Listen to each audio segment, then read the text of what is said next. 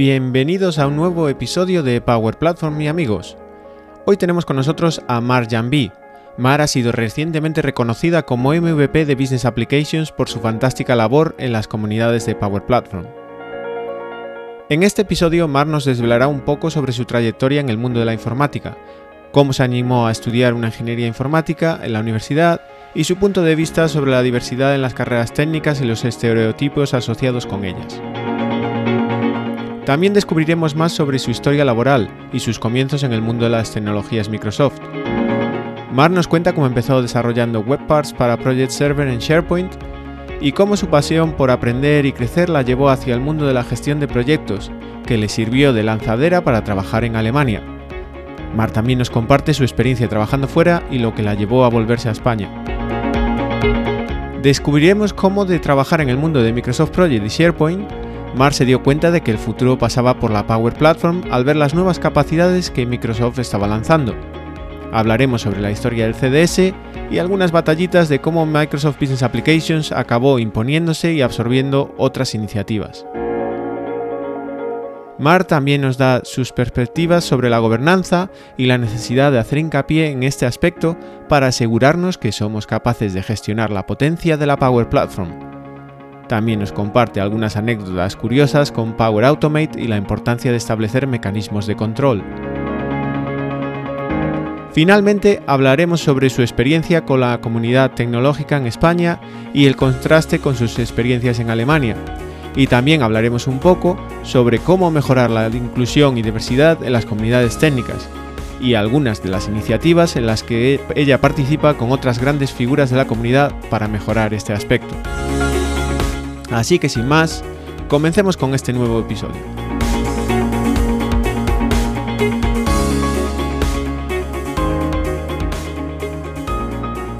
Hola a todos y bienvenidos a un nuevo episodio de entrevistas de Power Platform y amigos.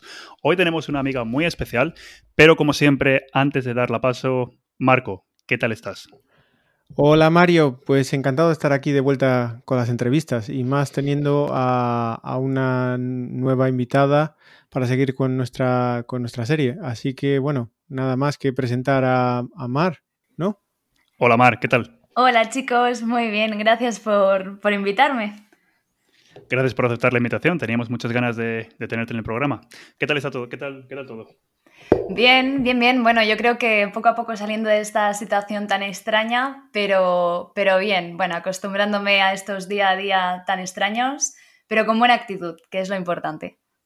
Bueno, lo más importante, ¿ya sabes en qué fase estás o de, la desescalada no sé cómo andáis por ahí? Aquí ya estamos en la nueva normalidad, nosotros siempre de primeros. Sí, iba a decir, ¿no? Los gallegos estáis ya en la nueva... ¿Por, qué estáis los gallegos en la nueva normalidad ya? ¿No podéis eh, esperar una semanita o qué? Vamos a, es que... Vamos a, mantener, ¿eh? vamos a mantener esto libre de, política, que si no la ligamos, Mario. Bueno, bueno, Yo, creo, yo creo que lo habéis hecho para, para, para, intentar hacer barricadas, ¿no? Para que, para que la gente de Madrid no...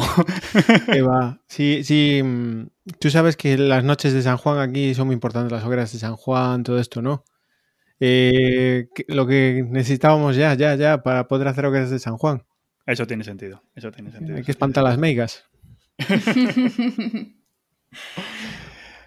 bueno, tengo que admitir que, estuve, ahora estoy en Madrid, pero pasé el, inicio de todo este confinamiento, lo pasé con mi familia en Girona y, y, llegué, que estaba en fase 2, llegué aquí en fase 1, ahora vuelvo a estar en fase 2 yo la verdad ya no sé, ya no sé qué se puede y no se puede hacer. Yo me quedo en casa y ya está. Es, una, buena, una buena lección, Mar, una buena lección. Em, pero bueno, eso me salva, de, verdad, lo, mejor de todo esto, la única cosa buena que le voy a sacar es que le tenía prometido a Mario un montón de participar en conferencias, ir a, a Envas y a cosas me ha salido barato este año, ¿eh? Barato, barato, te ha salido, te ha salido gratis. vamos, vamos, vamos. Y, es que encima lo sacas en el programa, Marco, por favor, ¿eh? O sea, por favor. yo te prometí ir a Envas 2020. ¿Ha sido? Claro, este año, eh, pues no. Pues sí. A ver, vamos a ver. virtual. Envas 2020, me mandas un enlace, me dices, ala, majo, ahí tienes.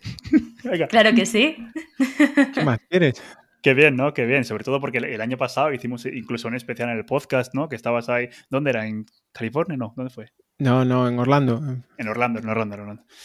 Nada, No, nada, no, nada. el Envas no, eh, perdón, que ya me confundo. Envas fue Atlanta. Claro, es que, es que es eso, es que ha sido a tantos, ¿sabes? Ha sido a tantos. Ahí con la envidia, ¿eh? Sí, sí, sí, señor. Hombre, ¿Verdad, Mar, vamos. ¿verdad, Mar? Qué mala es la envidia, ¿eh? Este- este-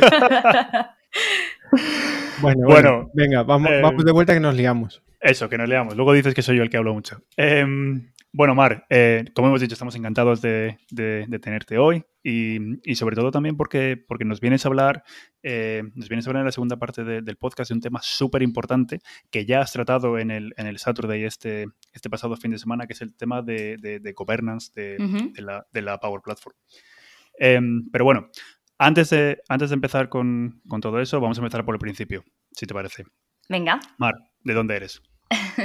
Nací en Blanes, es un pueblo de costa que está en Girona, así que soy catalana. Si luego soy agarrada, que no se extrañe, aunque ahora, pues después de muchas vueltas, estoy viviendo en Madrid. Qué bueno. Y pues cómo... Bueno, antes, antes de que nos cuentes cómo, cómo, cómo, cómo acabaste en Madrid. em, ¿qué, qué fue lo que, qué fue lo que estudiaste, Mar? ¿Siempre has estado, siempre has estado relacionada con, con el mundo de la informática o, o empezaste desde, desde pequeñita o cómo... Sí, cómo la verdad, esto? La verdad es que siempre es un tema, es un mundillo que me ha llamado mucha atención. Eh, mi hermano pues le gustaba mucho, en casa siempre toqueteábamos de todo, el ordenador, eh, mi padre además también toca electrónica y siempre desde pequeños eh, todo lo que era mm, tocar tecnología nos gustaba mucho. Y luego, pues con todo el boom de Internet, yo mm, me acuerdo que nada, teniendo 11, 12 añitos, pues descubrí el HTML y dije, ¡hala, qué guay es esto! Y me puse a hacer páginas web. Y de allí fue una historia de amor que ha llegado hasta ahora. Es la primera vez que, hay- que oigo a alguien hablar historia de amor con HTML. si no, no estaría aquí. yo. Si no, no Eso- estaría aquí. Eso mismo iba a decir yo. Y de hecho, y de hecho voy a romper una lanza a favor de Mar. Yo creo que hay muchísimos que hemos empezado también con HTML y nos hemos enamorado de HTML al En principio. Luego ya, luego ya, luego ya, bueno, pues hemos, hemos evolucionado. Hemos evolucionado, Sí. pero Sí, Eso sí, es. sí. Y descubres lo que está bien y lo que está mal. Y, dejas HTML y te mueves a otro mundo. ¿Ves? En vez de empezar como la vieja escuela ahí, como, como la, la- la generación de la bola de cristal, con, con C y con cosas de esas. Pero si tú usabas Dreamweaver, Marco, que lo sabemos todos. Yo usaba Prompage. que Dreamweaver Oh, avanzado. Front No, eh, Ese es un invento del diablo, ¿eh? claro, y lo era, lo era, pero ¿cuántas páginas generó esa cosa? eh? Y, y Mar, entonces eh, eh, ya en casa empezaste a trastear, etcétera, y, y decidiste dedicarte a o estudiar algo de- del mundo de la informática, ¿o cómo fue? Sí, la verdad es que, claro, en mi casa nadie había ido a la universidad ni nada y era como un mundo nuevo entrar en, en carrera universitaria y bueno, pues me llamaba la atención lo de informática, vi que había todo el tema de la licenciatura superior y dije, pues venga, de cabeza. Y empecé en Barcelona, en la UPC y con el plan antiguo, eso sí. Y, nada, y lo que me había enamorado, que era HTML, pues lo cambié por otras cosas, totalmente. Y allí sí que ya pues de desarrollo tradicional y, y, bueno, la verdad es que, es que en la carrera descubrí muchísimas cosas. Pero no terminé la carrera en la UPC, luego quise un poco más de tranquilidad, Barcelona es demasiado, demasiado movido para mí y, terminé la carrera en, en, Girona, en la EPS. Ajá. Eh, entiendo lo que dices de Barcelona, la verdad es que a mí me, me encanta como ciudad, pero me, me cansa, hay, hay muchas cosas, es demasiado, no sé, a veces.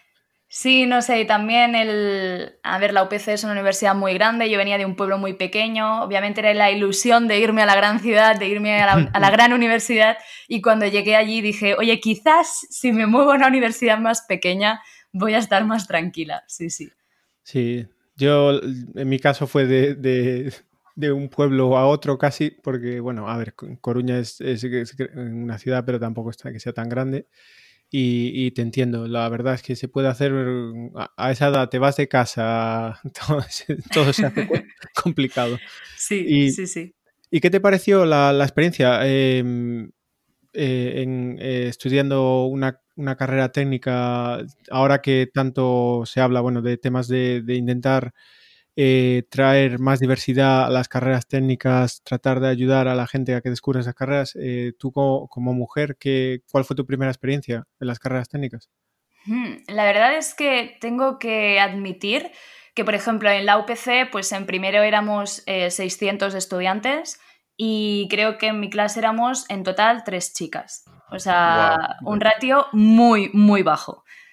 Y las tres, pues lo típico, ¿no? Al final te tienes que apoyar porque, bueno, lo ves, eh, ves que estás en, en minoría absoluta. Pero sí que es verdad que todo el profesorado era más, eh, había una proporción distinta, como todo el tema de álgebra, estadística, todo eso sí que hay mucha, ya había mucha mujer, sí que tenía profesores, bueno, pues eh, tenía profesoras, ¿no?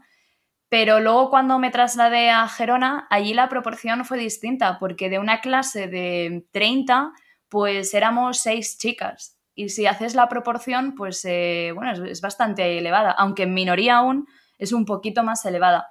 Eso sí, en ningún momento, y eso sí que siempre lo he dicho, en ningún momento de la carrera ni me sentí discriminada ni nada, pero sí que tenía ese sentimiento de, em, incluso de mis amigas que no sabían de, qué iba pues la carrera técnica, del por qué me había puesto a estudiar informática, había mucho desconocimiento. Yo creo que además aún estaba en el estereotipo antiguo, ¿no? De que quien estudiaba informática pues era un friki que quería programar, cuando tengo que admitir que el resto de compañeras pues han tenido salidas profesionales muy distintas, desde la que está haciendo algoritmia, algoritmia en inteligencia artificial a la que está haciendo gestión de proyectos, y todas hemos pasado por la misma rama. Entonces, yo creo que hay mucho desconocimiento y es una lástima, porque creo que además es una carrera muy completa, que te da una base muy buena en tema eh, pues matemática, en tema de lógica, y luego si tienes un buen profesorado y que se lo prepara bien, te puede, te puede preparar bien para, la salida profesional. Eso ya cada universidad es distinta. Pero es una lástima, hay, mucho desconocimiento y creo que hay que darle más valor a esta carrera. Me, creo que voy a marcar esas palabras todo, todo el último minuto que has estado hablando. Eh, te cuento, hace pues a principios de año, me, una amiga me, que es profesora de tecnología en, un instituto aquí en Vigo me, preguntó, me dijo, oye, ¿me puedes echar una mano? Eh, tengo a la gente que le doy clase de tecnología, etcétera, y los quiero hacer ver que las carreras de tecnología en general, e informática en particular, no, no son de lo que dijiste, de frikis, que, hay de todo y, y, me gustaría que vinieras a hablar. Yo lo primero que pensé es, a lo mejor no soy la mejor persona para decir que no son frikis, pero bueno. Em, y me llamó la atención que, lo que dices tú, por ejemplo, hoy en día, no sé si hemos ido para atrás o no, yo en mi experiencia cuando estudié la, ingeniería informática, eh, sí que era una carrera mayoritariamente de, hombres, pero, pero el ratio a lo mejor era un 20-80 más bien. Eh, eh, no había tantas mujeres, pero había. Y tengo muchas amigas, eh, lo que dices tú, que han hecho de todo tipo de carreras y han llegado muy lejos. Eh, gente de, que trabaja en todos los lados. Y sin embargo, lo que he visto es que como que ha ido para atrás un, poco, hablando con estos chavales que, eran gente que estarán haciendo pues ahora la selectividad o, como se llamen las pruebas de acceso a la universidad. Y, y, ya no era solo que, que el tema de, pocas mujeres, es que además lo veían como algo es muy, muy difícil o, muy friki. Y, creo que, todo hace que, claro, haya incluso, eh, ¿sabes? Se, acumula. Y, bueno, eh, no sé, yo aquí ya te digo que la próxima vez, eh, si, quieren repetir esto, quedas invitado a hacer la, charla tú la próxima vez. Gracias, Marco. Pues la verdad es que la verdad es que es súper curioso esto que, esto que comentáis, ¿no? Porque yo pensé que, que, estábamos ahora en un momento en el que la carrera de informática como que ya no tenía ese, ese, ese como estigma de, de, de, friki ni nada. Porque, a ver, yo me acuerdo cuando yo lo hice, yo tuve una... una eh, mi, mi, experiencia fue, fue, un poco parecida a la tuya, Mar, pero a la que tuviste en, en Girona. Eh, en mi universidad éramos, en clase creo que éramos 25 personas más o menos y había 10 chicas. O sea que había bastante, había bastante paridad. Y la, verdad es que yo pensé que eso ese, número solamente iba a crecer con los años, ¿no? Porque sí que hemos visto una, evolución en ese sentido. Y me choca mucho lo que, lo que me comenta ahora, ahora Marco, ¿no? Que, las carreras técnicas no tienen tanta salida. Sobre todo porque ahora que me he vuelto a, ahora que me he vuelto a España, yo tengo tres, tres, tres primos pequeños, bueno, pequeños, eh, el, mayor tiene 16 años, ya no es ningún chaval. Em, y luego una, una, prima de 14 y una prima de 8. Bueno, pues la semana pasada, justo el fin de semana pasado, he estado con mi prima de 8 años enseñándola a programar. Y, y la verdad, pues, me lo estoy pasando yo mejor que ella. Eh, a ver si aprendes algo tú también. Sí. para que, para que vamos a, mentirnos, pero me encanta, me encanta verla cómo está apasionada. Eh, la, la, hemos, la, eh, la trajeron los Reyes. Un, un robot en, en, Navidad y me encanta ver cómo, cómo, lo ha programado y pues se, se, se está metiendo en ello y, y, es algo que considero que es un privilegio poder, poder verlo. Y por eso sí que me, me choca un poquito ¿no? lo, que, lo, que, lo que acabas de decir, Marco, que es como Eva. Pues yo pensaba que no, que no estábamos ahí. No, eh, la verdad es que pues, si te fijas, por ejemplo, notas de corte o cosas, eh, yo, bueno, me acuerdo, no voy, no voy, a decir en qué año fue para que no me llames viejuno, pero la nota de corte de ingeniería informática en aquel tiempo era, era una carrera no, no sencilla de entrar, por lo menos eh, en Coruña cuando era, era 7 y algo o así la nota de corte.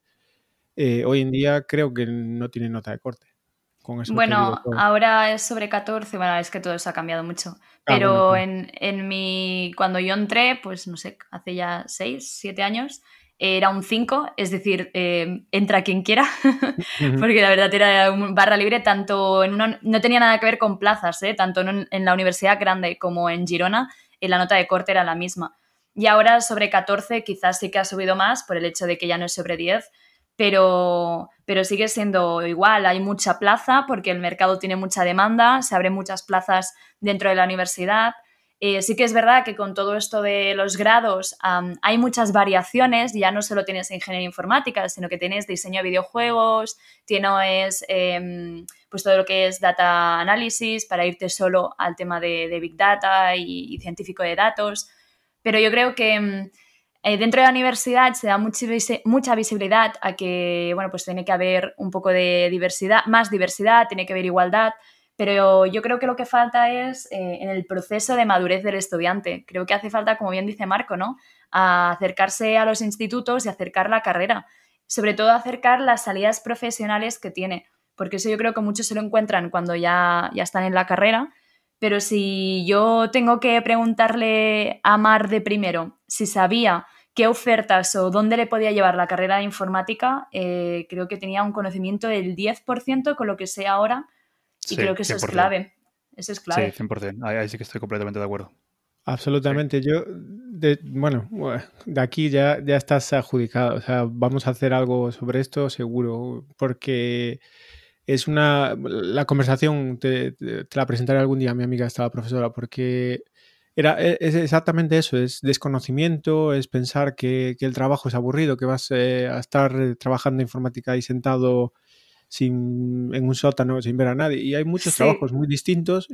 si te gusta el trabajar sentado en un sótano, no hay problema, seguro que puedes encontrar un trabajo. Pero yo lo que le intentaba explicar es que a mí la informática me abrió eh, todas las puertas que quise, simplemente buscar eh, que quieres irte a trabajar fuera. Eh, hay una demanda brutal de, profesionales técnicos en todo el mundo. Puedes irte prácticamente a donde quieras a trabajar. Lo mismo, hay un montón de diferentes roles. El, mundo es tu pañuelo, puedes hacer lo que quieres. Y, es, y, eso no lo dan todas las carreras. Sin embargo, creo, no sé, está, de alguna manera tiene, tiene un estigma. y sí que es lo que dices tú, hay que bajarse y hablar y, a los chavales al futuro explicarle qué, qué, es lo que hacemos un poco más. Y ahí puede ser que es donde, no sé, a lo mejor hayamos fallado como sociedad. No sé, o los propios profesores también, eh, ya lo sabéis, hay universidades donde encuentras profesores que se mantienen más al día eh, y hay otras universidades donde el profesor, bueno, es que ni siquiera sabe la mayoría de salidas profesionales porque no tiene contacto con la realidad profesional. Es que depende, son realidades distintas. Me he encontrado ambas, ¿eh? pero creo que potenciar, potenciarlo sería la clave. Sí, y yo creo que eso, eso es un, muy buen punto, porque ahora, ahora que lo pienso, cuando, em, cuando me tocó a mí, eh, realmente era eso. Había profesores que, que, estaban allí simplemente para dar la hora y, irse y, leer el PowerPoint. Eso sí que me lo enseñaron. Mira, nunca lees el PowerPoint. Em, en cambio, había otros que de verdad que sí que te transmitían esa pasión por la, por la tecnología. Y, la verdad es que yo tuve la suerte de que algunos de esos profesores sí que tuve la la oportunidad de hacer prácticas durante la carrera. Y yo creo que ahí también tuve suerte, ¿no? Que durante la carrera, yo desde el primer año estuve haciendo prácticas. Entonces sí que pude tener esa, esa visibilidad o esa, o esa visión a, futuro de ver, vale, creo que voy a querer, dentro de, toda esta rama de la informática, voy a querer ir por aquí o por aquí. O sea que yo creo que ahí sí que, ahí sí que tuve suerte. ¿Tú hiciste prácticas, Mar, durante la, durante la carrera? Sí, las hice en una empresa de Girona, programando, madre mía, programando en Java y PHP, pero sí, sí. Yo también. sí, sí, madre mía, eh, no quiero volver a este, a este tiempo. no, no, no, no, no, no. Pero sí, tuve contacto directo. La verdad es que en Girona, todo lo que es el parque tecnológico, hay, hay muchísima, muchísima oferta. Y, tuve suerte, sí, sí, de tener contacto directo. Qué bueno, qué bueno. Bueno, entonces, em, cerramos el tema universitario ya. Em, acabaste la carrera y ¿qué pasó? Pues eh, mi transición, digamos, al mundo laboral fue bastante suave porque ya en el último año de carrera empecé a trabajar con una especie de empresa que colaboraba con la universidad, antes las llamaban spin-offs, de inteligencia artificial y que hacía proyectos europeos y, así. Y me permitió, pues la verdad, em, pues formarme como full stack porque hacía un poco de todo. A veces me tocaba hacer interfaces web, a veces me tocaba diseñar soluciones con los más senior, ¿no? Participar. A veces me tocaba estar desde el inicio del proyecto cuando se prepara todo el papeleo sobre todo para proyectos de financiación, pues revisarlo todo y, me, dio, me dio mucha experiencia, una experiencia muy amplia. Y allí estuve pues eh, dos años, si no me equivoco, y luego ya pues bueno, decidí que quería entrar en un mundo de desarrollo más, em, más robusto, digamos, quería hacer cosas más completas y entré en una empresa alemana, trabajando de momento desde España que sería la empresa por la que trabajaría aproximadamente durante tres años y medio, cuatro años. Y allí es donde descubrí pues em, SharePoint, Microsoft, .NET. O sea, que, eh, te iniciaste en el mundo de tecnologías Microsoft a través de SharePoint. Sí, sí, sí, desarrollando oh. webparts para Project Server 2010 eh, on-premise y, luego poco a poco evolucionando pues con 2013, 2016 y online. Pero sí, sí, desarrollando web parts y haciendo add-ins para el Project Client. Sí, sí. Mima. Yo ya sabes, bueno, no es que tengamos nada contra los de SharePoint. Pues, no, no, no, no, no, vamos a ver. ya, hemos invitado a gente, tenemos amigos pero, pero espera, ¿se sigue llamando SharePoint o se llama OneDrive? Es que no me acuerdo ahora cómo. Ah, eh, no sé, Le, han cambiado el nombre, ¿no? Yo creo que no, ahora es list, ahora es para, hacer listas de la compra. Ah, ah, ah, sí, es verdad, es verdad. Es el to-do, claro, es verdad. Está totalmente infravalorado. Nosotros siempre, aún, me acuerdo de alguien que me dijo que se había hecho un CRM eh, con listas de SharePoint y, y sigue vivo. ¿eh? Em, pero bueno, no, eh, eh, qué interesante. Entonces empezaste más SharePoint, WebParts, uh, Project. Eso explica un poco. Tú también fuiste un poco por la parte de Project Management, ¿no? Y, todo eso. Claro, sí, sí, sí. Cuando dentro del desarrollo, pues me metí dentro de Project, la verdad, una cosa es entender SharePoint. Trabajábamos mucho con SharePoint on-premise. Entonces sí que tocábamos mucho tema de, conexión con la base de datos, ampliar la base de datos de SharePoint sea, no estamos hablando solo de las listas, sino que hacíamos webparts que realmente eran muy, muy potentes. Y, claro, me, metieron dentro del mundo de Project, yo no sabía nada de qué era una tarea, un recurso, em, nada, lo, mínimo que me habían contado en la universidad, pero me gustó. Y, de allí pues em, lo utilicé de puente para, pues ya que estaba en una empresa que era líder en Europa de gestión de proyectos, pues dije, venga, pues me voy a hacer un máster y así aprendo un poco más. O sea, que hiciste un máster de gestión de proyectos. Mm, sí, sí, hice un máster por la UNIR de gestión de proyectos. Me moló muchísimo ya en la empresa en la que venía Blue Room, que era la empresa en la que mm. había estado haciendo proyectos europeos y tal. Mm, le había pillado el gusto, la verdad, e, era algo que me gustaba mucho, pues todo lo que es no solo la gestión de proyectos, sino las fases de diseño y planificación porque el máster que hice es de diseño de proyectos tecnológicos y fue 100% desarrollo, o sea, de desarrollos, vamos, de, de Agile, de antiguos, eh, otras metodologías complementarias y me gustó muchísimo, la verdad me dio muchísima, eh, lo mismo, muchísima experiencia y un punto de vista más de gestión y de diseño, ah, muy necesario también para muchos arquitectos. y, ya fue el puente para, para irme a Alemania. Este máster, justamente. Qué bueno, qué bueno. O sea que, o sea, que acabaste el máster, te fuiste. la verdad es que hacer un máster en gestión de proyectos Uf, personalmente yo no sé si podría, la verdad, ¿eh? Uf, madre mía. No, la verdad es que fue, fue de verdad, ¿eh? fue muy práctico. Eh, también, obviamente, me informé muchísimo. No era en plan teoría, teoría, teoría, sino que entraban mucho, pues, eh, ejemplos de desarrollo, ejemplo de el cliente quiero esto, cómo lo vas a planificar, cómo lo vas a diseñar. Em, ahí está, pues, todo el tema de la detección de riesgos, la mitigación. No, la verdad es que muy, muy interesante y todo lo que aprendí lo he ido aplicando sobre todo ya en fases más de arquitecto. Que eh, me parece, la verdad es que es muy interesante hasta ahora lo que eh, conocerte un poco más y, ver que arrancaste por la parte, digamos, más técnica, estudios técnicos, eh, desarrollo, etcétera. Luego aprendiste un poco más de, de gestión, proyectos. Y, esto, bueno, ya lo hablamos en numerosos capítulos con otros eh, amigos aquí, pero era que es difícil encontrar a, ese profesional que, con, que, tenga un poco de los dos mundos, que controle un poco bien de la parte técnica y también entienda por qué, por qué y cómo se hacen las cosas, que quién al final paga el trabajo, ¿no? Eh, me encanta eso. Y te iba a preguntar, ahí mencionaste que después entonces te eh, emigraste eh, la maleta y... Y, para afuera. Y, para afuera. Sí, Eso es. Sí, sí, porque trabajaba para esta empresa, eh, de Project Group se llaman, y, y, son, bueno, son líderes en desarrollo para Project, lo han sido siempre, para Project Server, y cuando terminé el máster tenía que hacer prácticas del máster. Y estuve hablando con la empresa y yo les dije, a ver, yo no quiero dejar porque me gusta mucho el trabajo que estoy haciendo con vosotros, pero necesito hacer las prácticas.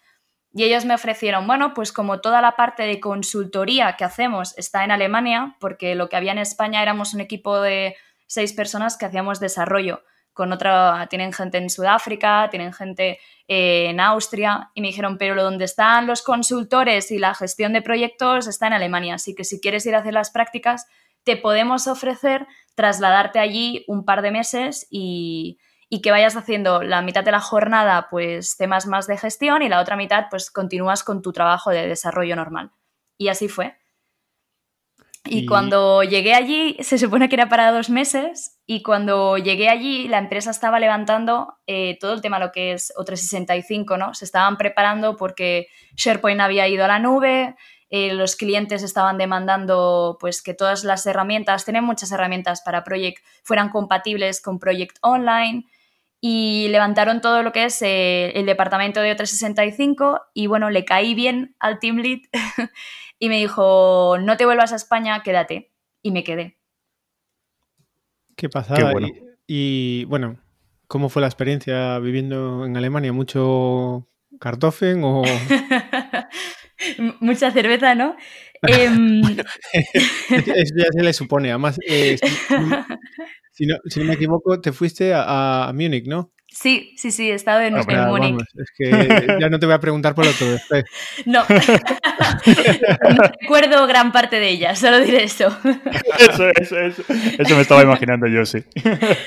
Pero la experiencia allí fue buenísima, buenísima porque Múnich es una ciudad muy, muy internacional y la empresa trabajaba con, empresas de, todo el mundo, tienen partners por todo el mundo. Me fui incluso a dar formación a Albania, no lo, no lo olvidaré nunca. Em, pero la empresa, ahí la, la experiencia en Alemania fue muy buena, pero voy a reconocer que muy dura. Ah, no vamos a pintarlo todo de rositas. Tengo muchos amigos españoles ahí, la comunidad española es muy grande y, no todo es de rositas porque llegas allí con tu inglés y te dan una palmadita en la espalda y te dicen, muy bien, pero aquí todo el mundo habla alemán. Y, esa es la realidad. Y, bueno, menos mal que llegaste con el inglés, porque eso, yo... Eso, eso estaba pensando yo, sí. Pero, ¿y, conseguiste aprender alemán? Es que además era o aprendías, aprendías. A mí me hicieron un poco una jugada, ¿eh? ¿eh? luego, con la confianza que le pilla al team lead, entendí que lo hizo por mi bien pero el, trato fue, los dos meses que yo estuve allí, todo fue en inglés, pero el trato fue que si yo me quedaba, eh, el primer primera, la mitad del año, pues sería en inglés y luego ya sería todo en alemán. Ellos me pondrían profesora particular en alemán y todo, y que sería pues totalmente acompañado. Mentira. Llegué allí y una semana después me dicen, bueno, la mejor manera de aprender alemán es hablarlo. Así que a partir de ahora no te vamos a hablar en inglés nunca más. Y si no entiendes algo, te lo vamos a repetir tantas veces como haga falta en alemán, pero en alemán, hasta que lo entiendas. ¡Wow! Vaya. Imaginaros tomar requisitos en un o, entender las especificaciones de un proyecto, porque yo levantaba pues proyectos de proyecto online, implantaciones de proyecto online y no entender nada de lo que ponía en los correos ni nada. bueno, a mí me pasa con los correos de Mario, no los entiendo tampoco, pero, pero es una pasada, Mar. Eh, yo no, tengo ni idea de alemán. O sea, más que las cuatro palabras. Pero... Nivel medio, ¿no, Marco? Nivel medio. Sí, nivel medio. Nivel medio. Alto. Medio alto, eh, eso. Pero tengo una buena amiga que, conocía a su marido en, Erasmus, no sé qué. Bueno, la historia larga, corta, se fue para vivir para, Alemania, se casó y, ella me decía que, bueno, como era investigadora de la universidad, todo era en inglés y solo hablaba alemán, a veces con su marido y, por ahí, ¿no? Me dijo que tardó muchísimos años en conseguir hablar alemán. En, sí. tengo, amigos, tengo amigos españoles que llevan ocho años viviendo en Alemania y no hablan alemán. Y ese también es un problema, ¿eh?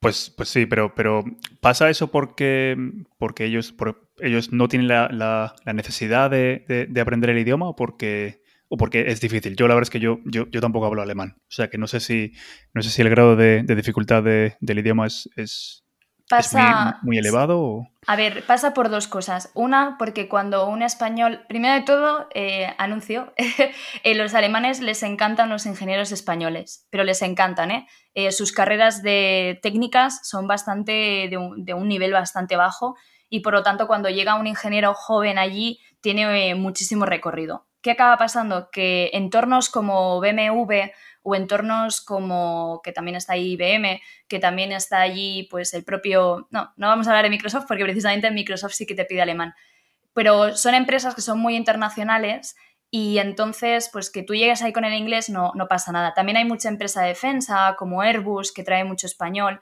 y allí si vas con el inglés y te quedas en tu entorno, digamos, pues te mueves, hay muchísimo español, como he dicho, somos creo el segundo el segundo grupo de inmigrantes dentro de, Múnich, hay muchísimo español y por lo tanto si tú quieres puedes sobrevivir solo con el inglés eh, en Múnich. ¿Qué acaba pasando? Que, a ver, no te estás integrando y luego cuando quieres salir de esa empresa y te quieres ir a otra, ahí es donde hay el, el, el handicap y el gran problema. ¿Es difícil el alemán? Yo creo que, como todo, es escucharlo y pillarle el truco. Es, es un idioma que hay que tener en cuenta que el idioma hablado y el escrito es totalmente distinto. Hablan un idioma muy light y luego el escribirlo es, muy difícil, es un Hochdeutsch muy, muy difícil. yo personalmente, ahora, con perspectiva, agradezco que me pusieran así sola frente al peligro. Obviamente me pusieron profesora y yo también asistí independientemente a academias, porque en menos de un año estaba hablando con clientes en alemán 100%. Y, entonces, em, por eso, todo es obligarte a ti mismo y es lo que todo el mundo te recomienda cuando estás allí. No te juntes con españoles, evita eh, Erasmus, porque entonces vas a caer en un ciclo que se va, va a ser muy difícil salir de ahí. Me, em, llama mucho la atención y, o sea, a mí me trae recuerdos. Sí, ¿no? Sí, claro. yo a, Mario y a, y a, Ramón, a otro amigo, cuando empecé a trabajar con ellos también les prohibí hablar eh, español en la oficina. Y precisamente. Eso es verdad, sí. Nos prohibiste. Bueno, con Ramón, a Ramón se lo prohibiste, conmigo hablabas tú en español, o sea que vamos a ver. Pero tú ya tenías. Tú, venías. Perdóname, Ramón, si no pero el nivel de inglés de Mario era un poco, digamos, superior. También era, influía de, ¿no? Mario algún día lo contó. Su madre era profe. Es, profesora de inglés, o sea que sí que Ah, tienes ahí el plus. Muy bien. Sí, sí, sí, yo tenía el plus. Pero, pero sí que es lo mismo. Yo me, a ver, yo me fui para. También un día conté mi historia, En, otro capítulo, en uno de los primeros. Pero me fui para Reino Unido un poco a la aventura también para probar un año, lo que sea, y con el inglés de la escuela de idiomas, eh, vamos, eh, tal. Y me planté en medio de Inglaterra y, al principio me costó, y yo creo que, llegué al nivel que llegué y a trabajar en donde trabajé, a hacer cosas eh, por eso, por haber, por lo que dices tú, más por la inmersión de, al fondo, tirarse al fondo y a ver cómo sales. Y al final, pues esa, esa, sensación es dura y yo acababa reventado. No sé si te pasaba a ti, pero yo llegaba a las 6 de la tarde y me ardía la cabeza de estar todo el día intentando pensar en otro idioma. Sí, porque además em, yo, o sea, intentaba hablar e intentaba aprender alemán, pero obviamente al principio me pusieron en un proyecto donde había alguien, uno de los clientes era, hablaba en inglés y por lo tanto tenía esa facilidad, ¿no? De, eh, bueno, pues del 15% de mi trabajo puede ser en inglés. Y entonces la combinación de tengo que pensar en inglés y en alemán y luego tengo que escribir en alemán y tengo que escribir en inglés, se terminaba con la cabeza loca, loca, totalmente. Total, total pero loca, total. Bueno, y, me imagino que esos años en Alemania geniales, pero ¿qué, fue lo que te movió a, volverte? Mm, la verdad es que no tenía pensado moverme tan pronto. Eh, estaba incluso, yo busqué allí ofertas de trabajo, encontré muchísimas, tenía distintas opciones encima de la mesa. Y bueno, yo quería entrar, y así lo voy a decir, yo quería entrar en Microsoft España y intenté a ver hasta el fondo porque en Microsoft Múnich me tumbaron por lo, de, lo del alemán. Me dijeron que todos los consultores, hablé directamente ya con el manager, les conocía ya porque trabajábamos en temas de project juntos y me dijeron que los consultores necesitaban un muy alto nivel de alemán. Eh, estoy casi en un B2 y ellos querían a alguien muy, muy, muy, muy, muy ágil. Y entonces pues tenías en la mente, bueno, quizás podría ir a Microsoft España, podría pensar, y en ese tiempo, sin haber sin haber actuado ni nada, se cruzó Cabel, que es la empresa por la que trabajo, eh, por el camino. Y Dani, que es mi manager, pues me dijo, oye, mira, tengo esta oferta para ti. Eh, creo que es un, tienes un perfil muy bueno. Y en este momento me pilló en una época que, me daba igual quedarme que volver. Me gusta mucho Múnich, echo mucho de menos Múnich. Pero en ese momento, pues bueno, decisiones. Em, conozco mucha gente que está allí y ya no va a poder volver.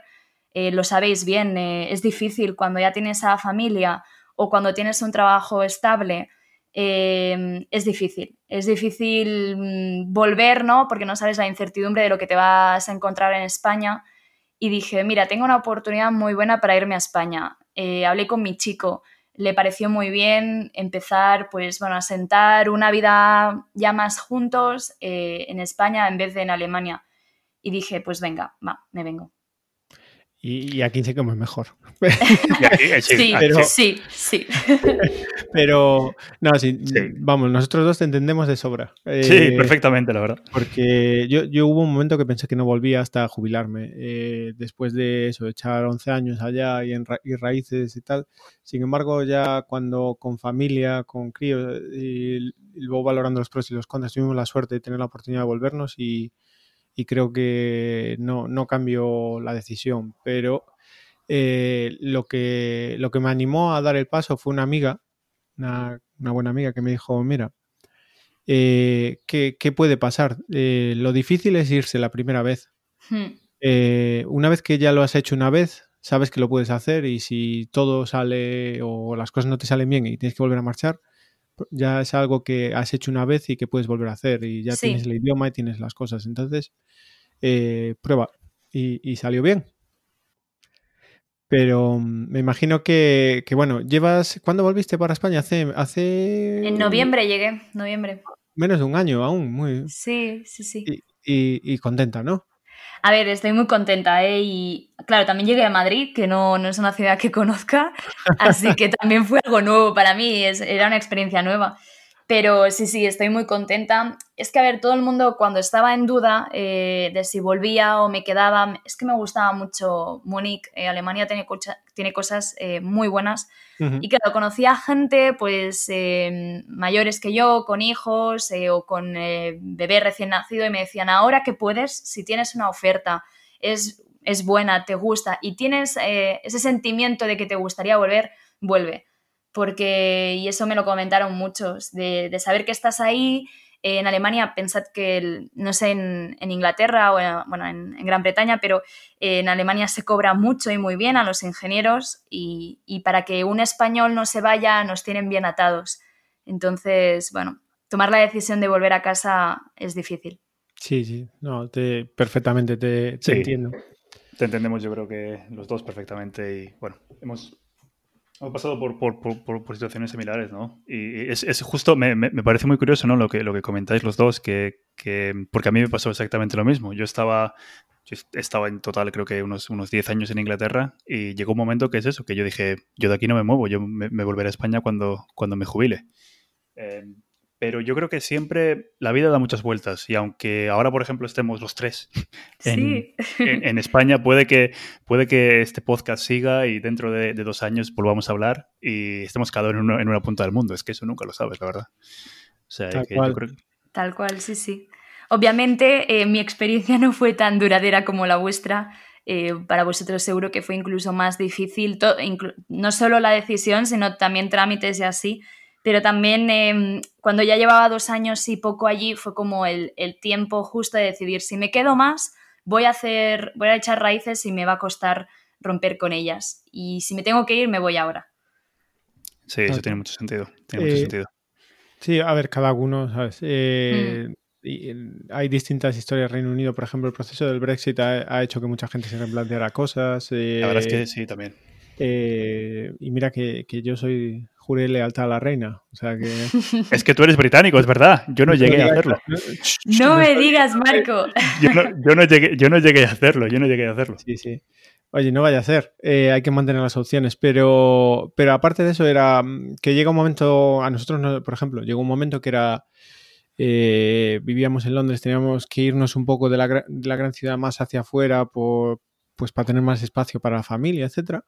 Y, y, era como romper con, amigos, con la ciudad y el motivo que nos gustaba Londres. Y decía, bueno, pues si no voy a estar en Londres, ¿qué más da? Eh, ya lo, tengo mejor vida casi en Galicia o donde sea. Y bueno, un poco esas cosas. Pero luego también, eh, no sé si te pasó a ti, Mar, lo dices ahora, pero yo, por ejemplo, cuando me fui, claro, hubo una diferencia muy grande de cuando me fui, cuando volví, eh, pasaron muchos años, pero me fui como un poco a todo es mejor fuera para luego volver y darme cuenta de que no todo es mejor fuera. Si lo que mencionabas antes, el talento, los estudios, eh, la misma historia con Reino Unido. Nuestras carreras técnicas son o, eran, no sé, ahora, eh, pero antes superiores, pero por mucho además, eh, etcétera. Y luego hay cantidad de profesionales muy buenos, hay empresas muy buenas. Sí que tenemos a veces un mundo empresarial complicado que no da esas oportunidades al talento que tenemos y por eso habrá, bueno, nos daría, podríamos estar aquí hablando hasta mañana de todo pero, sí, sí, me di cuenta al volver que, que también se pueden hacer las cosas bien en España.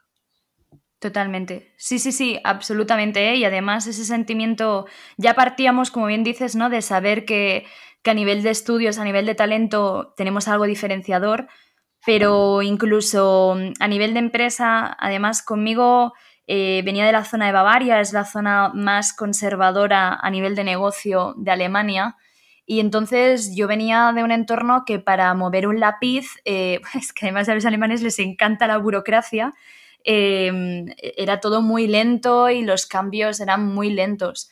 Solo tenéis que ver que todo el entorno incluso mm, en torno Power Platform y así, no sale muchísimo información o muchísimo contenido de Alemania. Y es que allí los profesionales están bastante atados por el día a día lento y burocrático de, sus procesos. Aunque tengamos eh, pues Alemania como país de vanguardia y de superproducción, como bien dices, cuando llegas aquí ves que tenemos muchísimas cosas buenas también a nivel de negocio.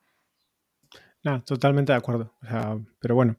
Y ¿Sabéis lo que antes de que antes de que antes de que cambies de tema, Marco, sabéis lo que lo que estaba pensando ahora mismo? Que es curioso, ¿no? Que hemos que hemos empezado esta entrevista cuando cuando hablábamos de, la universidad, ¿no? Y haciendo como un poquito de, crítica al sistema universitario, ¿no? Y que hay algunos profesores que no que no nos motivan y que la, los la gente no se no se mete en las carreras porque luego no saben cómo cuál va a ser su futuro, ni que, ni que, tiene, ni que, que no saben cuál va a ser todo el abanico este, ¿no? Y, y es curioso que estaba pensando que estamos criticando el sistema universitario porque es cierto que habría que cambiarlo, pero luego salimos fuera y nos damos cuenta que somos de los profesionales mejor preparados, ¿no? Que es, que es algo, me parece algo, algo brutal. Curioso, sí, sí. o sea, que es, eh, la verdad es que es, un, buen punto, Mario. Y, creo que, una cosa no, no, quita la otra, ¿eh? pero eh, a veces el, el, problema, salimos muy bien preparados porque el currículum es tan bestia y extenso que, que nos sobra. Eh, y por eso salimos muy preparados, pero también es verdad que, que, a veces salimos menos preparados para el mundo real o para algunas cosas, no sé, yo creo que, que hay cosas que mejorar, no, lo que sí digo es que nuestra formación no es para nada mediocre, eh, no, para nada. Es, es, muy potente y, y bueno, eh, hay que mejorar, siempre hay que mejorar. Y la universidad, por ejemplo, en temas de investigación aquí es, digamos, no, no quiero hacer un adjetivo muy malo, pero, pero no, es, bueno comparado con... Vamos a no ponerle adjetivos así. Sí, pero, bueno, ya em, moviendo de tema. Entonces, eh, Mar, vuelves a España y, ya, ya habías empezado con el mundo de la Power Platform, ¿no? Que al final este podcast, Power Platform, mi amigos, para que se os olvide, es un poco en este entrado en ese tema. ¿Y cómo, cómo empezaste más con, con Power Platform? ¿En Alemania ya aquí o...? En Alemania, sí, sí, cuando estuve allí de consultora, eh, estaba en toda la rama de, en ese momento era O365, porque claro, la empresa estaba dedicada pues a SharePoint y a Project, y salió pues Flow, que en ese momento era Flow, ¿no? Eh, salieron Power Apps, salió Teams y salió todo un mundo que obviamente pues la empresa como otras vio como oportunidad. Además, eh, estábamos muy atados a, Microsoft porque, bueno, pues éramos partner de referencia y ya el boom máximo, yo lo recuerdo, eh, fue en febrero, pues em, yo vine en 2019, pues debía de ser en febrero del 2019 cuando, cuando, Project, ah, cuando Microsoft anuncia a todos sus partners de Project el Project for the Web, ¿no? que estaría 100% basado en CDS. Y allí es donde yo di el golpe sobre la mesa en la empresa y dije, es que este, bueno, yo ya llevaba tiempo eh, haciendo presión y yo les decía, es que este, este es el modelo donde está la estrategia de Microsoft y esta es la estrategia que hay que seguir. Pero bueno, eh, por diferencia de opiniones es cuando decidí que quería hacer el salto. No, tiene sentido. Y y la verdad es que, hemos hablado con mucha gente en este podcast, gente que viene del mundo más, eh, digamos, de la prehistoria del CDS, de, Dynamics CRM, eh, servidor, Demian, Mario. Prehistoria eh, lo llamas ahora, pero bueno, vamos a ver, Marco, por favor. ¿No viste mi charla explicando la historia del CDS? Madre mía, pero que no, que Bueno, a ver, si, si, si nos centramos en que tú vienes de CRM 1.2, eso sí que es prehistoria, eso sí, ahí te lo. Ahí te y el primer CRM que permitía crear entidades y que es la, lo que es el origen del CDS hoy fue el 3.0 que te permitía crear entidades, etcétera claro, pues imaginad, imaginad, se lo comenté una vez a, Tony Granell, imaginad para una empresa eh, de 200 trabajadores que tiene su, eje de negocio 100% en Project que está basado en SharePoint y que no sabe nada de CRMs ni de Dynamics, imaginaros, y que además eh, de Project Group tenía una trayectoria de 15 años trabajando con Microsoft, desarrollando integraciones con SAP y así, imaginaros cuando de un día eh, les viene una consultora y les dice, oye, todo esto se va a ir a, modelo Dynamics. Y te dicen, no, no, no, no, hombre, no, ¿cómo nos va a hacer eso Microsoft? Y al día siguiente vuelves a ir, ¿no? Con las típicas eh, artículos que se publicaban, oye, que la visión es que nos vamos a Dynamics. Ya me entendéis, ¿eh? Cuando yo digo Dynamics iba a decir el, modelo que había detrás, que era el CDS. Sí, sí, sí, sí. No, no, no, ¿cómo, ¿cómo nos va a hacer eso Microsoft? Y efectivamente, sí, sí, es que esa era la frase, ¿eh? ¿Cómo nos va a hacer eso a los partners Microsoft? Y ya el boom fue, eh, me acuerdo, en la conferencia de Project de Praga, cuando en total confidencialidad eh, Microsoft dice, por cierto, partners, nos vamos a CDS. Y claro, allí pues eh, tienes un montón de profesionales. Sí, sí, sí, sí, sí, Tienes un montón de profesionales, tienes técnicos trabajando en SharePoint servers de toda la vida y que no tienen ni idea de modelos de datos de CDS. Wow. Sí, claro. Eso tiene que ser brutal. a ver, eh, es que al final CDS fue no sé, algún día, algún día descubriremos la, las historias eternas. Nuestro, nuestro departamento de investigación aquí en, la sede de Power Platform y amigos con, convencer a alguien para que hable de esto eh, y saque, saque los trapos sucios. Pero la primera versión del CDS no era, no era Dynamics, era algo que se creó en el mundo de Office, era algo que estaba ahí, es donde vino las Canvas Apps y todo, no me acuerdo cómo se llama, el Project Siena, no era Siena, era Siena. No, no, era Siena. Ah, bueno, da igual, lo tengo en la punta de la lengua. No me acuerdo ahora, eh, lo buscaremos. Eh, pero em, luego fue cuando alguien le dio poder al grupo de Dynamics y dijo, pero a ver, si esto que queréis hacer con el CDS es lo que hace mm. Dynamics Customer Engagement, eh, ¿por qué no lo ponemos ahí? Y fue cuando el CDS versión 2 apareció y de repente fue el, cambio. El, mundo este que tenemos hoy en día trajo a todo y claro, pasó lo de Project, por, teníamos PSA eh, en Dynamics y, y, empezaron a, digamos como que se creó esta tercera nube, la nube de, Business Applications y empezó a absorber cosas. Eh, no sé, del grupo de producto me lo decía alguien hace atrás, bueno, cuando hace años el grupo de producto no llegaba a mil personas, eh, eran unos cuantos cientos dedicados a todos los productos de Dynamics, ¿eh? no solo a, a CRM o FANO, sino tienes sí, Solomon, etcétera. Y hoy en día son, no sé, la última cuenta era más de 4.000 o algo así. Y claro, eh, date, no sé, porque también hoy en día es, mucho más grande.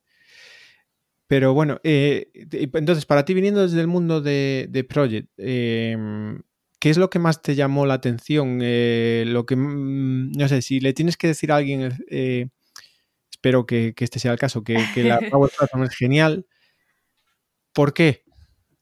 Hombre, ya, sí. Eh, ¿Por qué? Bueno, ya te lo digo, em, facilidad de configuración, unificación, transparencia. Para cualquier consultor que haya tocado Project, si ya SharePoint por detrás tenéis en mente las listas, ¿eh? pero yo hablo ya más de, todo el, el, el por servidor. Con ellos, ¿eh?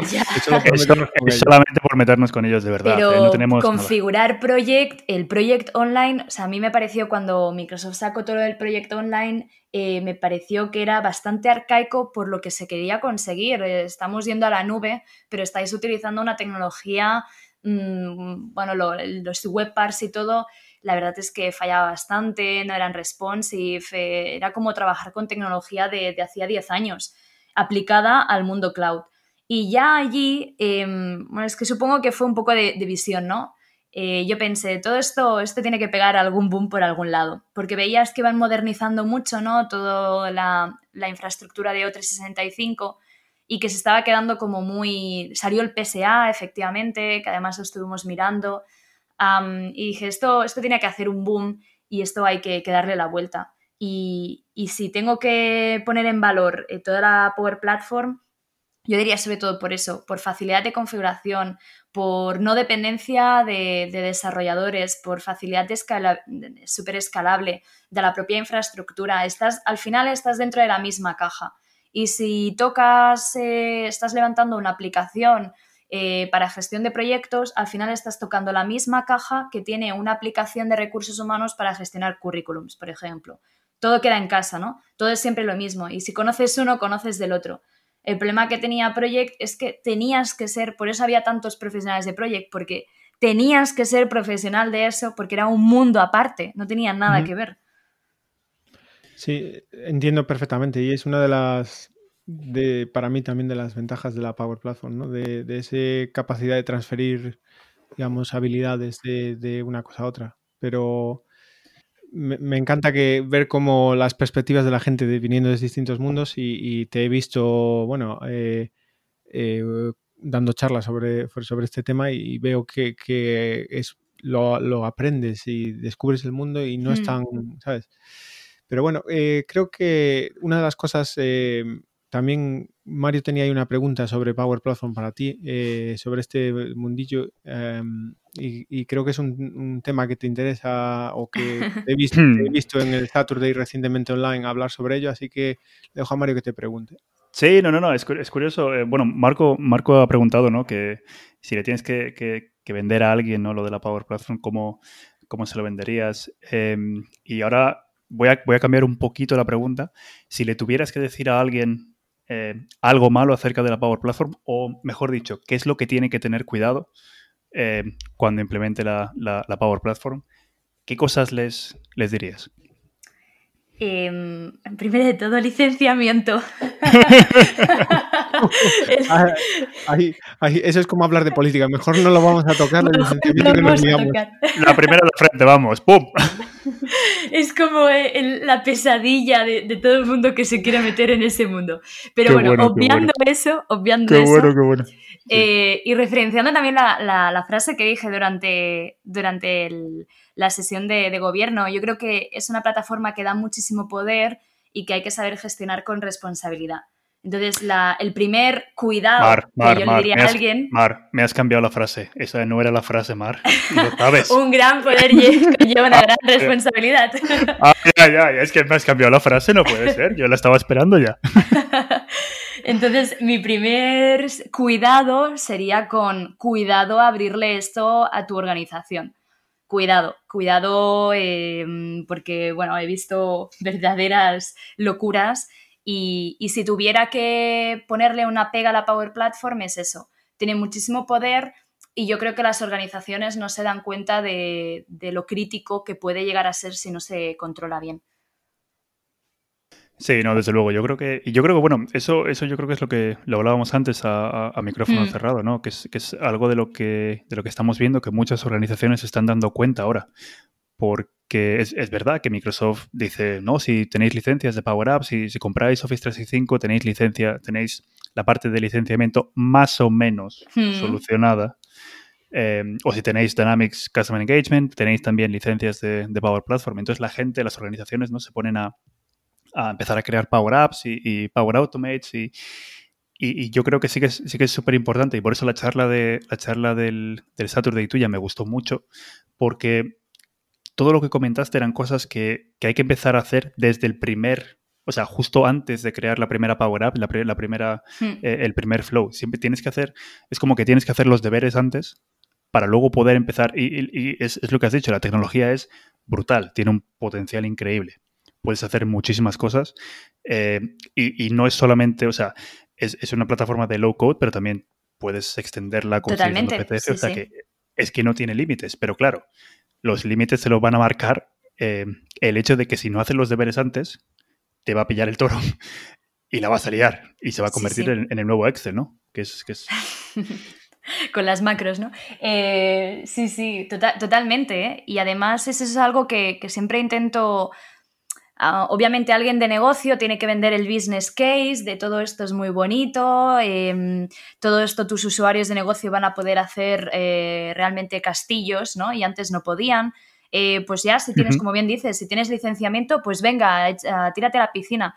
Bueno, con moderación, porque bueno, es una piscina muy grande, no sabes qué hay dentro y, te puede llevar, mm, bueno, puedes acarrear muchos problemas, pero no solo problemas de seguridad eh, o no solo problemas de consumo, sino problemas de performance y, de todo. Bueno, es que he llegado a ver, pues, de por qué no, cómo es que Power Automate me funciona tan lento y por qué estoy recibiendo emails de Microsoft y es que hay un flujo ahí corriendo en infinito desde hace un mes.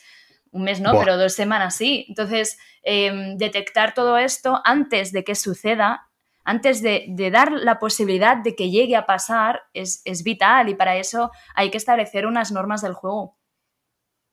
Pues nada, yo recomiendo a todos los oyentes que vayáis al canal del Saturn de Madrid, veáis la charla de, Mar sobre este tema porque estuvo muy bien ahí en, el evento online que hicimos y, seguro que podemos aprender algo más sobre esto. No, desde luego que sí. Em, una, una, pregunta, Mar. Em, luego te cuento mi, anécdota, pero ¿cuál ha sido, cuál ha sido la mayor burrada que has visto? Em, o sea, acabas de comentar ahora el, lo del flow ese que, que llevaba corriendo un par de semanas. ¿Cuál ha sido la mayor burrada que has visto en alguna empresa? No hace falta decir, o sea, si, si, si entramos en problemas de confidencialidad, no te preocupes. No, ¿eh? no, tranquilo. Pero, ¿cuál ha eh, sido la...? Dime. La más esta fue grande. Esta fue grande porque además eran los inicios de Flow y el licenciamiento era muy light, Microsoft estaba dando mucha libertad, ¿no? Entonces te dejaba pues temas de consumo y así, para que te caparan tenías que liarla mucho. Eh, y de estar generando, leyendo, enviando mensajes, bueno, de manera infinita, eso fue de, lo más horroroso que vi, porque, bueno, luego pues les, les, saltaban alertas en el centro de administración, les llegaban correos de Microsoft de, oye, hemos detectado un, un alto sobreconsumo de recursos. Pero también como burrada, hay algo que comenté en el... Más que burrada, me lo utilicé como caso en la organización para defender la importancia de un gobierno. Y fue el hecho de no definir las DLPs de un usuario que se estaba mandando porque, no sé, por X motivo, documentos que se estaban generando de además de dirección, era de un comité de dirección, se los estaba reenviando a su correo de Gmail. Así, porque sí, por mi cara bonita. Eh, para tenerlo, porque él luego se lo organizaba en su OneDrive, decía. Entonces, esos hay billones, millones. claro, hay en su sí, en, el, Google Drive, eso. Entonces eh, fue como, oh, no, no. Y la empresa no tenía ni idea. Y, obviamente no pasó nada más que eso, pero bueno, ponerle encima a, a un equipo de seguridad eh, mostrarle que está pasando esto, ellos sí que se pusieron las manos en la cabeza, porque para ellos sí que era una brecha muy importante, porque está muy bien que lo estés mandando a tu almacenamiento, pero a saber quién tiene acceso allí y si por en medio mm, se ha comprometido de alguna manera. Y eran documentos bastante importantes. Así que burrada, mm, más que burrada, lo utilicé, además de coletilla, para aprovechar el levantar un gobierno. Sí, sí. No, no, no, desde luego, desde luego. Es curioso, ¿no? Es curioso porque eh, es curioso que todas las, las burradas que podamos pensar tienen que ver con Power Automate, ¿no? Está claro que es, es lo más... Sí, yo creo que un poco más no la puedes liar mucho más que... No, no, no, no, tanto, ¿no? que hacer una muy fea que tarde mucho en cargarse. Eso es, eso es, eso es. No, la verdad es que, la verdad es, que es curioso. Sí, yo tengo una, una, anécdota, muy parecida, ¿no? Que eh, alguien creó un flow que conectaba Outlook cuando me llega un email con, con, Twitter. Em, claro, ¿qué pasa? Que utilizaron el Twitter de la empresa y, y les saltó, les saltó al departamento de, redes sociales antes de que, de que hubiera ningún, ningún leak, pero, pero era como, pero ¿cómo pueden dejar que eso, que eso funcione? Y yo, ah, es que hay una cosa que se llama DLP policies, que sabes que es que eso lo puede bloquear. O sea que sí, sí, sí, es curioso, es curioso. Em, y, te lo dije en la charla y te lo vuelvo a decir. Es, DLP es algo que, no se habla lo suficiente y que Totalmente. Es, lo, primero que hay que configurar casi. 100%, 100%, 100%, la verdad es que sí. Eh, bueno, Mar, y mm, hemos, hemos, tocado un poquito el tema del, del, del Saturday eh, de este fin de semana, que de nuevo si no habéis visto la charla de Mar, por favor, ir a verla a YouTube, que es una pasada. Y desde aquí, muchísimas gracias por, por, participar, Mar. Fue una, fue una pasada tenerte. Oh, gracias. Eh, Me siento un poco abrumada con tanta recomendación, pero gracias, gracias. No, pero es que además es que el tema, el tema es importante. El tema es, eh, si te das cuenta, eh, vamos, en cuanto recibimos tu charla y vimos de qué era el tema, era como, sí, esto tiene que estar, porque es que es algo que, como dice, como decía Marco, ¿no? Y como estamos comentando, la gente no lo piensa, la gente no está no se da cuenta de la importancia que tiene. O sea, que es algo que es un mensaje que tenemos que, reforzar eh, cuanto más podemos. Em, ¿qué, más, ¿Qué más eventos has estado, desde que llegaste a España, has estado súper involucrada con, la, comunidad? ¿Qué te parece la, comunidad y los eventos que, se están organizando en, en, España? Bueno, era una de las cosas que tenía una cierta envidia desde Alemania, que veía todo lo que estaba ya estaba pasando en España y tenía un poco de envidia porque la verdad es que hay una comunidad muy viva, muy participativa. Yo creo que el ambiente es inmejorable. Creo que hay mucho compañerismo y, la verdad le agradezco muchísimo todo lo que me encontré cuando llegué aquí. Ah, hay una diversidad de eventos muy grande dentro, si hablamos dentro del mundo Microsoft, ¿de acuerdo? pues tanto de programación dentro ya más de .NET, o si nos vamos dentro de la Power Platform, o si nos vamos en Dynamics, o si nos vamos pues en todo lo que es M365 que lo toca todo. Y yo la verdad es que creo que, es imprescindible tener una comunidad viva, como también una comunidad libre. Allí sí que voy a, romper la lanza a favor de todo lo que es el conocimiento pues libre. Yo creo que ah, estamos rompiendo los estigmas de no, no voy a explicar esto porque, claro, yo es que no quiero que se sepa porque esto es conocimiento mío. Eh, es algo por lo que yo estoy cobrando a mis clientes. Bueno, yo creo que aquí hay, hay distintas barreras. Yo creo que el conocimiento nos ayuda a todos, fomenta la comunidad, ayuda a crecer la comunidad, nos mantiene como profesionales y es algo a lo que tenía mucha envidia, ciertamente, porque en Alemania pues sí que hay algún meetup, pero era todo muy de negocio y los técnicos era mucho, mucho workshop, muy, muy, muy, muy específico. Y, yo lo veía con perspectiva y decía, jo, eso, eso me gustaría a mí eh, tenerlo también aquí. Así que cuando vine a España, lo primero de lo las primeras cosas que hice fue enseguida involucrarme en la comunidad.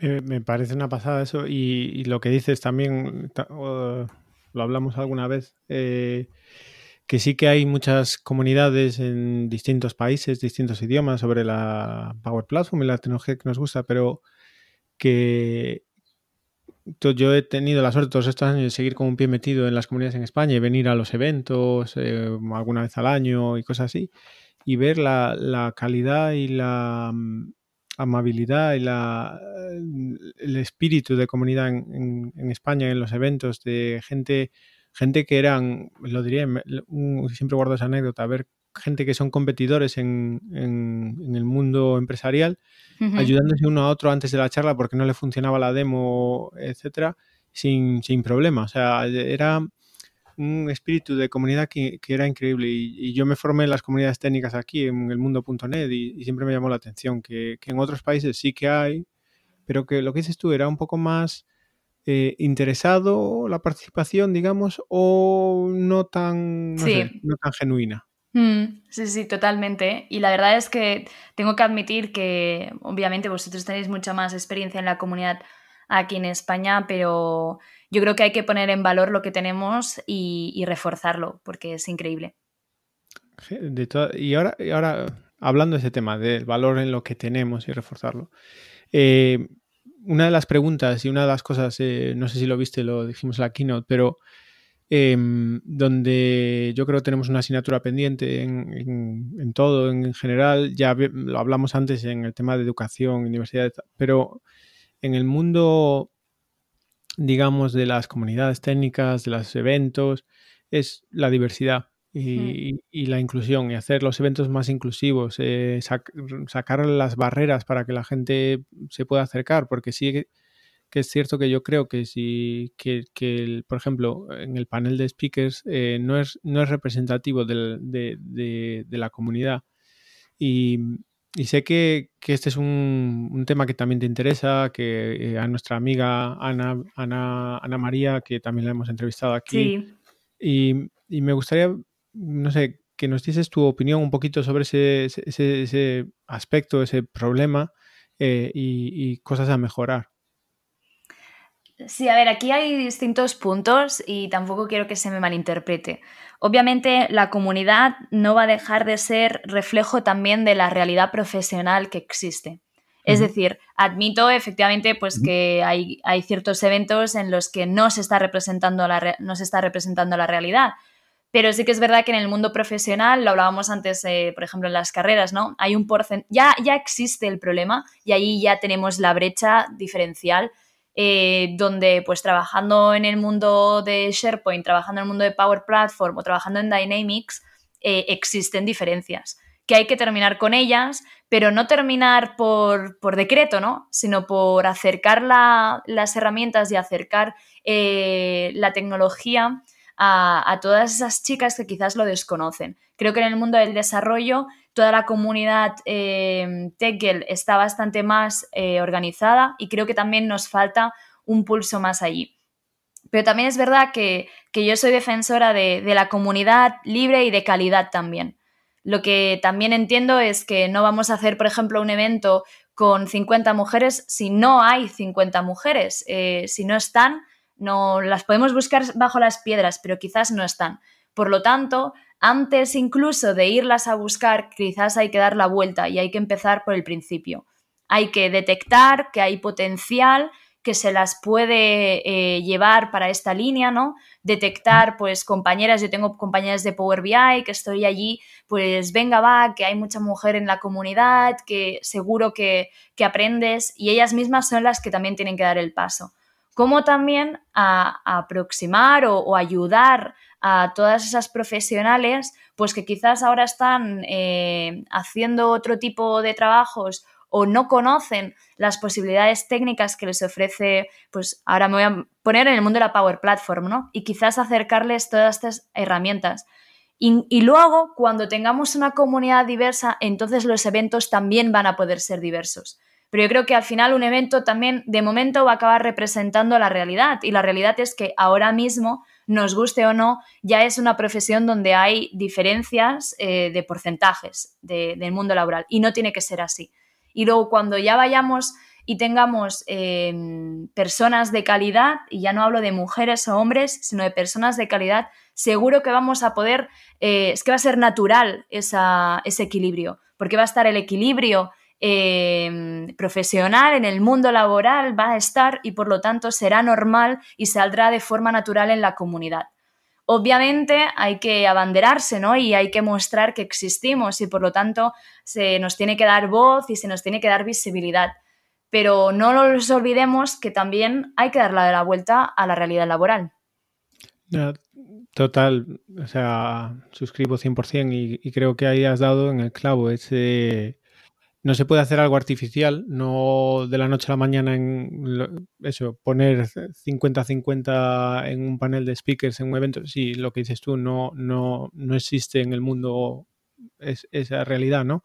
Pero el tema es cómo hay que hacer el esfuerzo, hay que hacer también el esfuerzo de buscarlas, ¿eh? Obviamente. Exacto.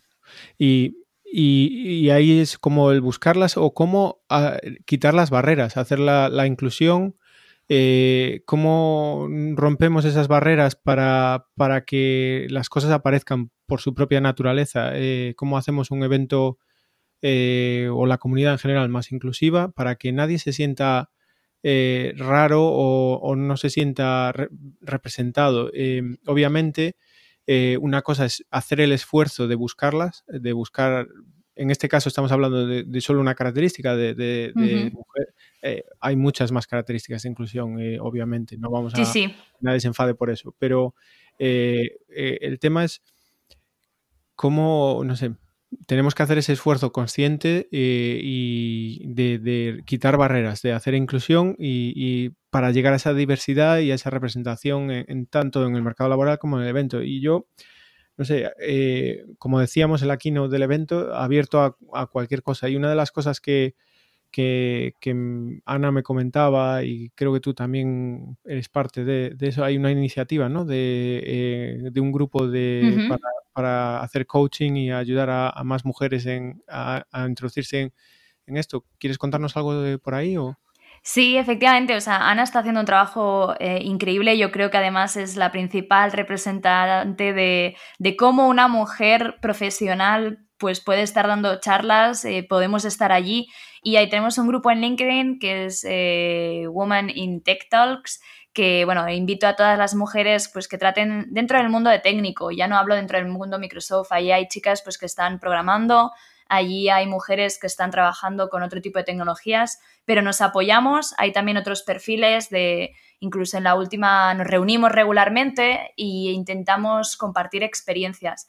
Y el objetivo es, pues eso, fomentar que grandes profesionales que existen en el mundo, pues se animen, por ejemplo, a dar sus primeras charlas.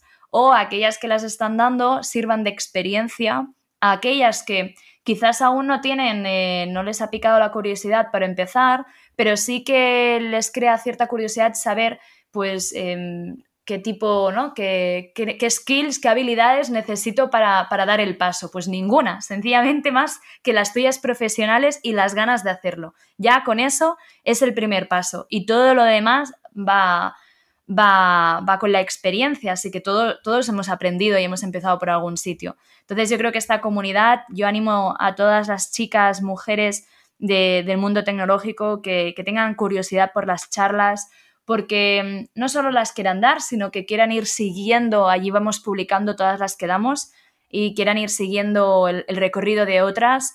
Eh, yo creo que es una comunidad, somos bastantes ya y como he comentado, nos vamos reuniendo bueno, pues periódicamente nos reunimos, llamada de Teams, eh, nos comentamos, hablamos también, ¿no?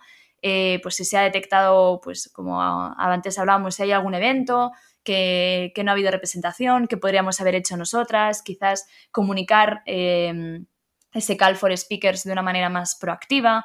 Bueno, intentamos incluso, pues, entre nosotras, eso, apoyarnos y darnos visibilidad.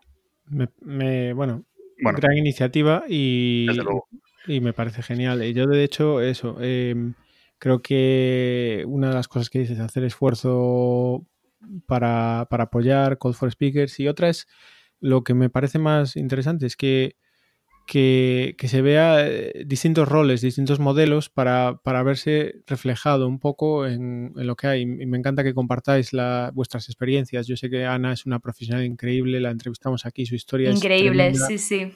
Y, y, tener a una persona así como referente, bueno, increíble. Y, y luego que también hacer ver a la gente que, que hay mucha variedad y que no todo el mundo, tú ves a alguien dar una charla y, puede ser una estrella y le pueden salir las cosas perfectas porque es muy natural, pero hay gente que da otro estilo de charlas, cada uno tiene su estilo y su forma y, creo que eso a veces puede dar un poco de miedo y, ya siendo hombre lo que, te ves reflejado más fácil o, con menos barreras, pues me imagino que siendo mujer aún es más difícil.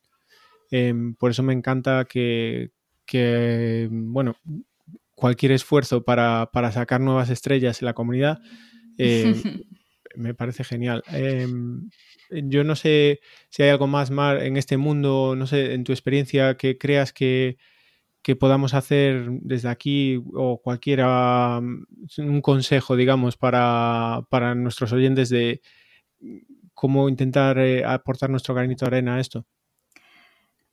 Bueno, yo la clave no la tengo, ojalá, ojalá tuviera, pero yo lo que sí que diría, obviamente, visibilidad, es muy fácil decirlo, son palabras que, quedan muy bonitas eh, en un discurso, pero yo creo que sobre todo es eh, hacerlo, actividad, es decir, si queremos asegurar una inclusión, vamos a dar visibilidad. Como bien has dicho, hay distinto tipo de perfiles. Quizás es que estamos enfocando mal y creemos que todas las charlas tienen que ser del mismo tipo. Y yo creo que un poco de, mentoring a, detectar esas, esos participantes, esas mujeres que, realmente podrían estar dando charlas es el primer paso. Y luego hacerlo. Eh, la primera a todos nos va a costar, la segunda también, y hay que darles oportunidades. Ahora obviamente estamos en un entorno más online y, bueno, todos intentamos ir lanzando eventos, pero ah, no hace falta que en un gran evento pues empecemos desde allí, ¿no? Yo creo que la clave es ir haciendo pequeños pasos y si vamos encontrando personas interesadas, pues vayamos dándole oportunidades. Yo creo que eh, dar visibilidad queda muy bonito, pero lo que hay que dar es oportunidades.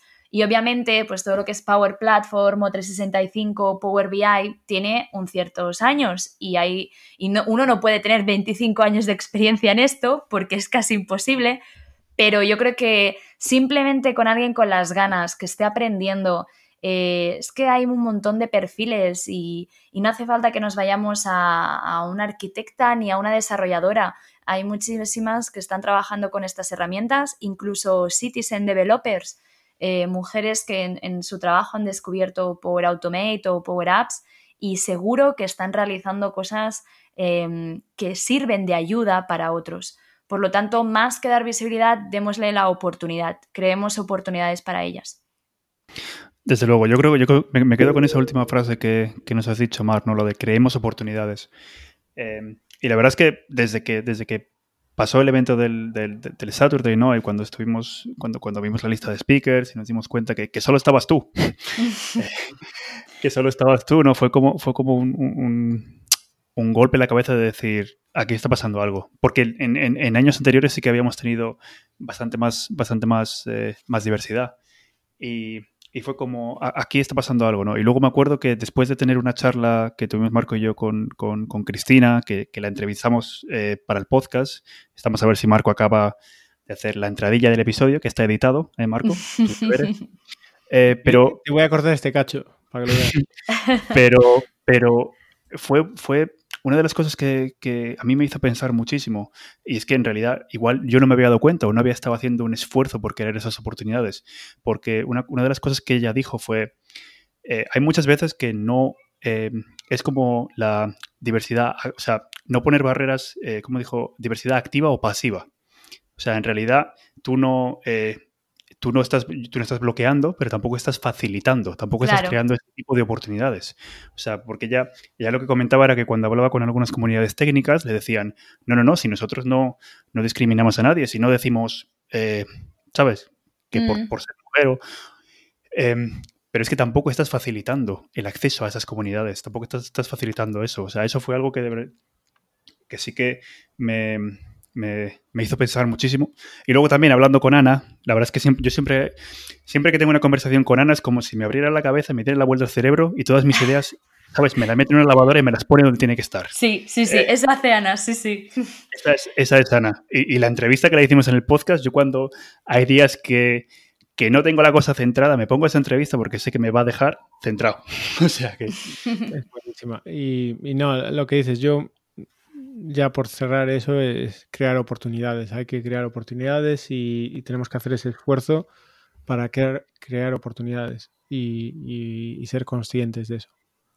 Desde luego, desde luego. Sí, yo creo que lo, mismo, ¿eh? Como hay distintos tipos de eventos, hay distintos tipos de targets.